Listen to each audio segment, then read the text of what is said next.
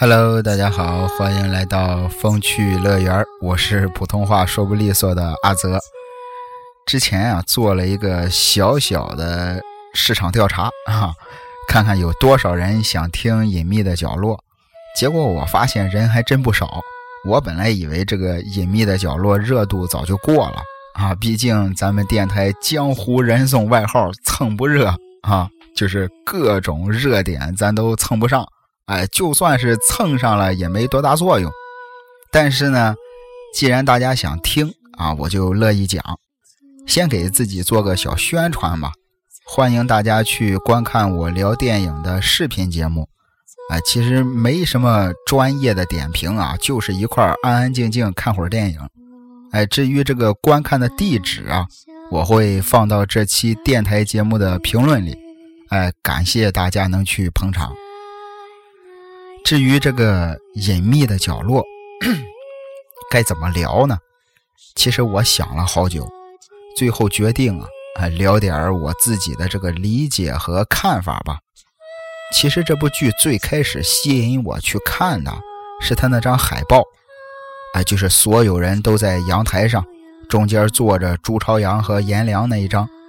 我也是意外发现啊，我发现他们每个人的表情啊。都是似笑非笑，皱着眉头。我突然想到，这个张家辉早年间上过一档综艺节目，具体怎么回事我也记不清了，好像是宣传电影《魔警》。张家辉在电影里演了一个就是心理很病态的角色。他做宣传的时候说过一句话，我记忆犹新。他说：“最高级的变态啊，一定是很含蓄的。”绝不是那种张牙舞爪，所以从隐秘的角落这张海报，你能看出来剧中的每一个人好像都在压抑着自己，哎，在各自心里最隐秘的角落里藏着点事儿。咱先看秦昊演的张东升，为人师表，啊，白衬衣保温杯，这个为了凑钱卖房子那一集，啊，你们还记得吗？你能看到他吃的晚饭。也都是很清淡的青菜，完全不像是一个杀人犯。其实这让我想到了小时候的一个童年阴影，啊，一部老电视剧《不要和陌生人说话》里边，冯远征饰演的安家和，你不觉得这俩人很像吗？张东升是老师，安家和是医生，啊，表面看俩人还都是好丈夫、好男人，而且还都秃顶。但其实内心里也都有一种畸形的爱情观，而且从剧里边好几个细节，我发现啊，张东升啊，可能不太行，就是就是男人那方面不行。有几个细节，你看啊，张东升上课的时候往黑板上写字儿，他永远都是一只手撑着腰，哎，感觉站了没多长时间就很累。下了课回到办公室，一口气灌了一大杯子水，感觉他特别的渴。还有就是他老婆一直戒烟，第一集还是第二集我忘了。他老婆刚点着根烟，他说：“不是戒烟了吗？怎么又抽上了？”言外之意会不会是说俩人在要孩子啊？但是一直要不上。而且我觉得最经典的就是在电梯里。小孩拿那个滋水枪滋了他一裤裆水，这好像也是暗示了观众一些东西。也就是说，这个生理上的缺陷导致了张东升他心理上的扭曲。比如他经常挂在嘴边的那句：“你看我还有机会吗？”其实这就是一种内心不自信、缺乏安全感的表现。经常问别人：“我还有机会吗？我还有机会吗？”但机会不应该是自己争取的吗？从另一个角度来看，在张东升的生活里，似乎没有太多东西是他自己能掌控的，主动权都在别人手里，都需要他卑微的、反复的去确认那句话：“你看我还有机会吗？”而且随着剧情的发展啊，有时候啊，我甚至都感觉这个杀人犯。有点可怜。一个热爱数学的老师，为了心爱的姑娘背井离乡倒插门，咱都知道这部剧是根据这个紫禁城的小说《坏小孩》改编的。小说原著里写的是张东升为了他媳妇儿，甚至放弃了读博士的机会，结果还是被戴了绿帽子。结婚八年了还没有小孩岳父岳母看见他也总是很不耐烦，自己上课的时候学生也是爱答不理。有一集他去参加婚礼，第二天，张东升不是要带岳父岳母去爬山吗？他媳妇儿说。哎，他媳妇儿给他说：“你开我的车去吧。”这一句话说明了张东升在家里的地位，还有两口子的关系。即便结婚八年的一家人，两口子分的还是特别清楚。要知道，现实生活中不是没有这种情况。二零一八年，啊，美国的这个科罗拉多州就发生了一起杀妻灭女案。一个好好先生亲手杀了自己的老婆跟两个女儿，这个案件啊如果大家感兴趣的话，还是评论里留言啊，咱们可以将来出一期节目单独聊聊。那就像是张东升这种人，他维系婚姻或者一段感情啊，维系婚姻和感情靠的不是爱情，更不是自己的魅力，而是一次又一次的牺牲啊。通常情况下，他们的事业一般，啊，在自己的这个伴侣和伴侣家人朋友面前总是唯唯诺诺，给人感觉就是很好脾气的样子。但其实他就是一个火药桶，等里边的火药攒够了，哪怕来一点小火星子，他就能爆炸。张东升就是这样，他一直压抑着自己，一直压抑着自己。不好意思啊，刚才咬到舌头了。直到啊，他亲手杀死了自己的岳父岳母，他媳妇儿在伤心难过之际又投入了他的怀抱。我敢说，那一刻他肯定觉得杀人是值得的。紧接着，他在阳台上吃着水果，赏着花，啊，还蹦蹦跳跳的玩投篮。自己杀了人了，还这么放松，这一段不是说他这个心理素质多么过硬啊。而是说，此时你看到的张东升才是真正的张东升。不得不说，秦昊这个演员啊，真是个好演员。他抓住了张东升这个人物的每一个细节。很多这个影评人啊，管他叫显微镜式的表演。当然，我个人认为啊，他的表演之所以这么成功，也有很大一部分得益于这个秃顶的造型。我看了很多遍他在浴室洗完澡出来擦镜子那一段啊，我老是觉得他这个秃顶的造型啊，跟别人的秃顶不太一样。现实中我身边也认识几个秃顶的朋友，但大多数都没他看上去那么变态。换句话说，张东升戴上假发之后，越是文质彬彬，越是慈眉善目，观众就会觉得他越变态。这种造型上的强烈的反差其实很讨巧，给演员省了不少事儿。那省下来的精力，秦昊就用在了细节塑造上。有这么几场戏啊，我觉得秦昊演的很到位。一场是他在办公室刚收到这个恐吓信的时候，先是面无表情的打开信，哎，开始看。看了两行之后，发现啊，这是有人目击了自己杀人的过程。如果要是换了别的演员，可能就会一愣，啊，或者是眼睛一瞪，惊慌一下。但是如果这么演的话，感觉这就不是张东升了。他杀他岳父岳母的时候波澜不惊啊，面不改色心不跳，帮着老头老太太从那摆造型，突然一下把人推下山。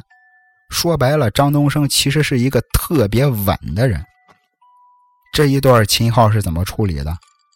看了两行，啊，发现这是恐吓信，脸上依旧是面无表情，抬起眼来看了看周围，确定没人之后，身子往前一倾，他开始仔仔细细的看这封信，并不是说他害怕了、紧张了，他是在找信里的蛛丝马迹。罪行败露之后，他没有大惊失色，而是想着怎么去挽救。当时看这一段的时候啊，那个时候我还没看原著呢，当时我就想，坏了，这小子肯定还会继续杀人，因为他想弥补，想弥补就要付出代价。紧接着，张东升找到朱朝阳之后，啊，在大街上，朱朝朱朝阳给他看了那段录像。刚开始的时候，张东升是面带微笑的啊，看着合唱《小白船》的孩子们。当他看到自己把人推下山的片段时，嘴角一下就沉了下来，眼神立马变得冷峻。还有就是现在网上传的最火的。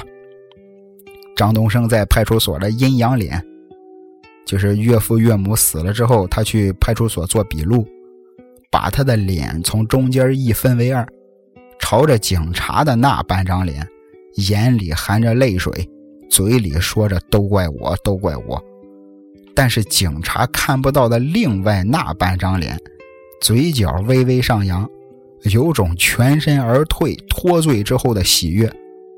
这张剧照现在网上到处都是啊，没看过的可以找来看看。我个人觉得，张东升这个角色是整部剧最成功的，但也是最失败的。因为我一直认为啊，如果一个人他一旦杀过人之后啊，甭管是因为什么原因啊，他的整个人肯定是会发生变化的。张东升第一次杀人之后，我们见到了他摘下假发的这个真面目。第二次杀了自己媳妇儿之后，他又摘掉假发，开始清理墙上结婚照的痕迹。故事发展到这儿的时候，张东升生命里他的身边最重要的人已经都被他杀光了。他应该会变成一个更痛苦、更凶残的变态，但是他并没有。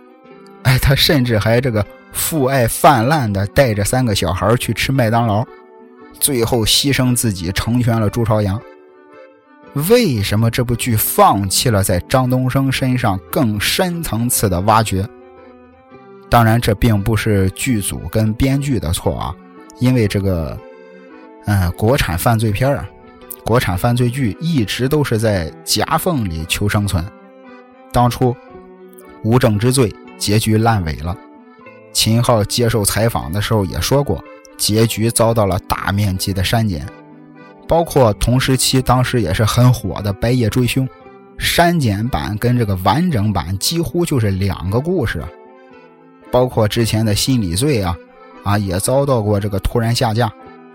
对比原著《隐秘》里的张东升杀岳父岳母就是为了财产。剧里边他是想借此让老婆重回怀抱，《无证之罪》里也是原著里的洛文，就是一个很骄傲，哎，就是认为自己智商很高，可以逍遥法外的角色。结果到了剧里就成了一个患有尿毒症的善良大叔，啊，得知自己时日不多，啊，不得不去这个触犯法律，铤而走险。其实这么改啊，也不是不可以。啊，让人物披上了悲情的外衣，去博取一些同情。如果只有这样才能过审的话，我觉得这才是真正的悲情。在当下的环境，拍一部好的这个犯罪剧真的是太难了。除此之外，《隐秘》里对三个小孩的改动更大，原著里压根儿就没有普普救弟弟的情节。普普跟颜良在孤儿院长大，一个长期受到院长的性侵，一个整天被毒打，实在受不了了，逃出了孤儿院。结果爬山的时候意外拍下了张东升杀人的现场。原著里啊，他们确实也想过报警，哎，但是又害怕被送回孤儿院，于是干脆勒索张东升一笔。但是到了剧里呢？是张东升先提出来给钱，然后三个小孩顺水推舟，张嘴就要三十万。即便剧里做了很多改动啊，但其实你仔细品一品，你仔细品，这几个小孩也不是什么省油的灯。剧里的朱朝阳，一边是父母心里的好孩子，啊，老师眼中的好学生，但另一边却在跟杀人犯做交易。普普更过分。这个小姑娘啊，嘴巴甜，啊心思细，但是满嘴谎话。少年宫骗朱晶晶上楼，书店门口骗张东升的手机号，为了拿回相机骗老陈说自己迷路了。他很会利用自己天真的外表去欺骗别人。我给你们举一个现实中的例子啊，就在我录这期节目之前，就是刚刚发生的一件事我家住在一楼，我们这个单元里呢有个小女孩哈，看着也就四五岁，个头还没到我腰高呢，三天两头的来敲我家的门，每次就是敲一声，敲完了就跑。一开始我还去开门看看，后后来这个时间长了，次数多了，哎，我也就不搭理他了。结果今天呢，刚才啊录节目之前，我恰巧要出门去买烟，他敲门的时候，我正好就在门口。我突然一开门，他没来得及跑，看着我一愣。我问他：“你找谁呀？有什么事儿吗？”他很慌张的看着我，张着嘴说：“啊！”过了得有这么个三五秒钟，他从口袋里啊掏出来两块饼干，抬着头看着我说：“叔叔，给你好吃的。”我说：“我不吃，你吃吧，以后别再来敲门了。”小女孩说：“哦。”然后扭头就跑。当时我除了在想这个小孩啊反应挺快、挺聪明之外，我脑子里出现了普普的画面。当然了，这个现实中三五岁的小女孩最多也就是偷着敲敲你家门啊，不至于像小说里写的那样。但是我想说的是啊，有时候小孩的恶才是纯粹的恶。他甚至是没有原因的。我说的这个恶，不是这个没吃饭饿了的饿，是善恶的恶。他是没有原因的。你像张东升杀人，小说里是为了钱，啊，剧里是为了留住心爱的人。可是小孩呢，他可能就是觉得这么干好玩，挺刺激的。我再给你们说件这个真人真事啊。我为什么一直都坚信人之初性本恶呢？因为我深有体会。我小时候，我小时候就是特别坏。有一回啊，我姥姥姥爷带着我去这个亲戚家串门，那是我第一次去这位亲戚家，之前根本就不认识，哎，更谈不上有什么怨有什么仇了。当时他家是个小四合院哎，住着这么几户人家，大人们在屋里吃饭、喝酒、聊天我一个小孩吃饱了就在院子里玩我突然看见墙角里啊有一桶机油，当时我也小啊，也根本不知道那是机油啊，就感觉黏黏糊糊、黑乎乎的一桶。我就从地上捡了一根小树枝滴溜着那桶机油。挨家挨户把人家一院子的这个家门锁眼全给堵了。后来大人带着我一家一家的赔不是，给人家把这个锁眼都捅开。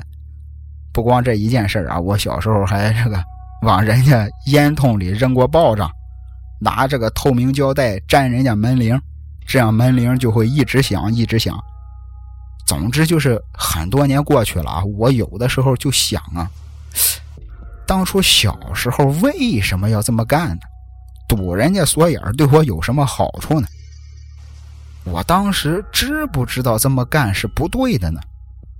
我回忆了好久，现在想想啊，我当时啊可能知道那么干是不对的，可能就是图刺激，就是觉得好玩。可能人的成长啊，真的是一个学好向善的过程吧。咱们还是说回这部剧啊。也不知道我说这些 黑历史、童年的黑历史会不会掉粉儿啊？没关系，没关系，咱们还是继续说这个剧哈。我在网上一看了这么几个点啊，大家讨论的比较火。一个是这个普普颜良最后到底死没死？一个是这个朱晶晶到底是不是朱朝阳杀的？先说这两个，一会儿可能还会想起点别的，到时候再说。我个人认为啊。剧中的普普和颜良啊，很有可能已经死了。先说普普，当时在张东升家，啊，在张东升他岳父岳母家，普普的这个哮喘病发作，已经晕了。张东升打幺二零叫救护车，可是当对方问他家庭地址的时候，张东升陷入了长时间的犹豫。因为救护车来到张东升岳父岳母家救普普的话，后边的事情会变得很麻烦。张东升怎么解释自己跟普普的关系呢？一个从孤儿院逃走的小女孩，为什么会出现在张东升岳父岳母家？俩人的关系一旦暴露，后边掩盖的一连串的罪行也就跟着暴露了。这是其一。其二，当时在普普发病之前。张东升正在为了颜良藏了复制卡的事大发雷霆，不光是因为颜良骗了他，更多的是因为复制卡的存在将会导致他永远要承受被揭发的风险，所以干脆一不做二不休，看着普普去死，脱罪才是最重要的。而且这一集就是普普死的那一集，最后的结尾曲叫《死在旋转公寓》，这也同样是。普普已经死了的一种暗示。至于颜良，啊，我看这个网上很多人认为他是最后掉到海里淹死了，但我觉得吧，颜良啊，也是被张东升杀了。大结局的时候啊，朱朝阳约这个张东升去船上见面，张东升问为什么要去，朱朝阳说因为复制卡在我手里，然后张东升就赴约了。说白了，其实这个时候的张东升已经烦了，已经就是累了。他既然去，就是要彻底解决这件事儿。而且不算普普的话，张东升当时身上已经背了六条人命了，他还会在乎这俩小孩吗？这这俩小孩只要还活着，谁知道还会不会有更多的复制卡？所以我觉得。张东升跟颜良最后在船上打斗的时候，就已经把颜良给杀了。当时的画面是朱这个张东升大喊一声，然后把利器刺下去，镜头戛然而止。下一个镜头就是他把利器扔给朱朝阳，说颜良死了。但是后来颜良突然之间又出现了，那你说这个张东升之前说颜良死了这句话有什么意思吗？他难道没想到下一秒颜良会跑出来证明自己没死吗？我觉得更合理的剧情啊，应该是颜良已经被张东升杀死，甚至把尸体扔进了海里。老陈捞上来的只是颜良的死尸，而且在甲板上的时候，朱朝阳想杀了张东升，突然之间啊，颜良也是一下子就闯入镜头了，不知道他从哪一下子就闪现出来。我觉得颜良在甲板上阻止朱朝阳杀张东升，其实就是朱朝阳自己内心的挣扎，一场这个邪恶人格跟善良人格的对话。最后，这个朱朝阳亲眼看着颜良掉进海里，没有救他，可能也暗示着朱朝阳放弃了善良人格。包括后来开学了，啊，朱朝阳在学校的礼堂里。颜良穿着一身干净的白衣走进教堂，所有人都熟视无睹啊！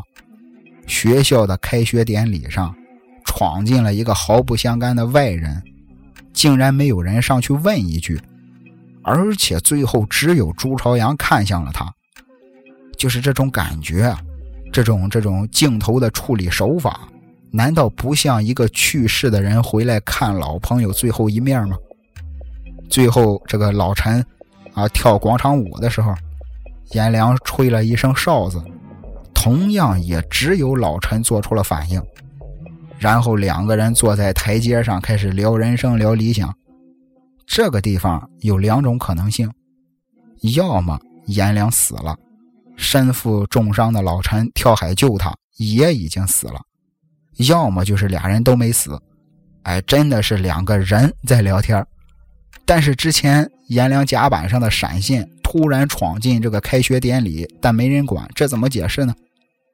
所以我个人认为啊，剧的这个结局跟小说的结局其实是一样的，最后只有朱朝阳活着。那至于这个小说的结局就比较直接了，啊，三个小孩跟张东升达成协议，最后都来到张东升家，张东升给他们喝下了这个下好毒的饮料。仨小孩全都中毒倒地。就在张东升正高兴的时候，剧情反转，假装中毒的朱朝阳用匕首刺进了张东升的心脏。最后的这个结局啊，有点像那个刘青云演的神探，就是所有人都死了，哎，就朱朝阳还活着。他开始重新布置现场，造成了这个颜良中毒之后跟张东升殊死搏斗，最后同归于尽的样子。小说这个原著里，颜良叫丁浩，而且这个电视剧里啊，也有一个镜头，就是朱朝阳每天都写日记，但其实他有两本日记。那小说的最后也是警察根据朱朝阳自己胡编的第二本日记，哎，了解了这一系列命案的全部过程。只不过这本日记里啊，朱朝阳把自己摘的特别干净，啊，是一个无辜的被害者形象。再加上他未满十四岁，啊，这个学习成绩又好，家庭也很不幸，所以最终朱朝阳利用警察的同情躲过一劫。其实，嗯，说实话啊，就是仅代表我个人的感受啊。相比小说这么直接的结局，其实我反而更喜欢电视剧的这种隐藏结局。那最后再说说这个朱晶晶的死吧。我没记错的话，他是在第三集死的。朱晶晶死的时候，普普说了一句：“他摔下去了。”到了最后一集结尾的时候，在朱朝阳的回忆里啊，普普说的是他要摔下去了，多了一个“要”字这一字之差，意思可就变了。可能朱晶晶掉出窗外之后，啊，可能还是有救的。所以普普才说他要掉下去了，他在提醒朱朝阳还有机会救人，但是朱朝阳无动于衷，啊，朱晶晶最后坠楼身亡，而且镜头移到窗户外边之后啊，在窗外的这个树杈上挂着一件朱晶晶这个裙子的领子，很有可能当时朱晶晶就是挂在了树杈上，朱朝阳亲眼看着她摔下去的。至于这个。小说原著里写的依旧是 那么直接，就是朱朝阳把朱晶晶推下楼的。也可能我本身是一个比较含蓄的人吧，我还是比较喜欢电视剧的这种处理手法。而且还有件事很有意思啊，当时啊，我跟我媳妇儿刚开始看这部剧的时候，我媳妇儿跟我说，她说这个张东升跟朱朝阳是不是一个人啊？我说你什么意思？他说：“就是这个小孩啊，小时候是这样的，长大之后就成了杀人犯。”我说：“你神经病啊！俩人都不一个姓。”结果没想到，现在看来啊，朱朝阳跟张东升还真是一个人。先看他们的名字啊，一个叫朝阳，一个叫东升。不光名字相互映照。看完整部剧之后，我发现他俩的性格包括行为都很像。表面看，啊，俩人都是斯文人，这个这个，但其实呢，都是内心城府极深。而且有一个点很重要，你仔细想想啊，张东升为了不离婚，啊，为了重新获得妻子的需要，而杀死了这个岳父岳母。这个代价是不是有点太大了？他为什么这么害怕离婚呢？其实看看朱朝阳就知道了。父亲有了外遇，母亲逼着父亲离婚。或许张东升小时候也有一个温暖的家庭，但是突然之间因为父母的原因破裂了。后来长大结婚，组建了自己美满的家庭。结果现在呢？妻子有了外遇，要求离婚，他又要把儿时的噩梦重演一遍。而且从很多地方我们能看出来，张东升啊，其实是一个特别偏执的这么一个人。他有一套自己的这个是非对错的标准。有一次就是他跟颜良啊在车上交易复制卡的那一次，他大骂对方无耻。可能在他看来啊，交易就是交易。哎，不管是好的还是丑陋的，最要紧的是要公平。哎，这些小孩背后留一手，出尔反尔，就是无耻。就像这个上期节目咱们聊《大时代》里的这个丁蟹一样，他知道自己儿子偷东西是不对的，但是偷东西是为了家人，这就是有血性的男子汉。在他自己的那套标准里，他就是正义的。或许也正是因为这种偏执，啊，他不惜以杀人的方式保住自己那本没有多少温暖的家。而且最后一场戏，朱朝阳跟张东升还穿了同款的白衬衣。张东升最后拿起利器去袭击朱朝阳，然后被警察击毙。他这么做，啊，成全了朱朝阳，让朱朝阳成为了唯一一个知道所有真相的人。啊，也给了他重新开始的机会。表面看，这是张东升最后的善意，但其实这也是他最大的恶意。他让朱朝阳背负起了一切，成为了第二个张东升。所以我觉得，朱朝阳啊，并不是一名幸存者，他只是所有不幸、所有悲剧的一个延续。张东升最后告诉朱朝阳。你可以相信童话，我觉得言外之意是，虽然你赢了我，但是你输掉的更多。OK，感谢您的收听，希望大家可以帮我多多转发啊，让更多的人可以听到咱们电台的声音。呃，阿泽万分感谢，咱们下期再会。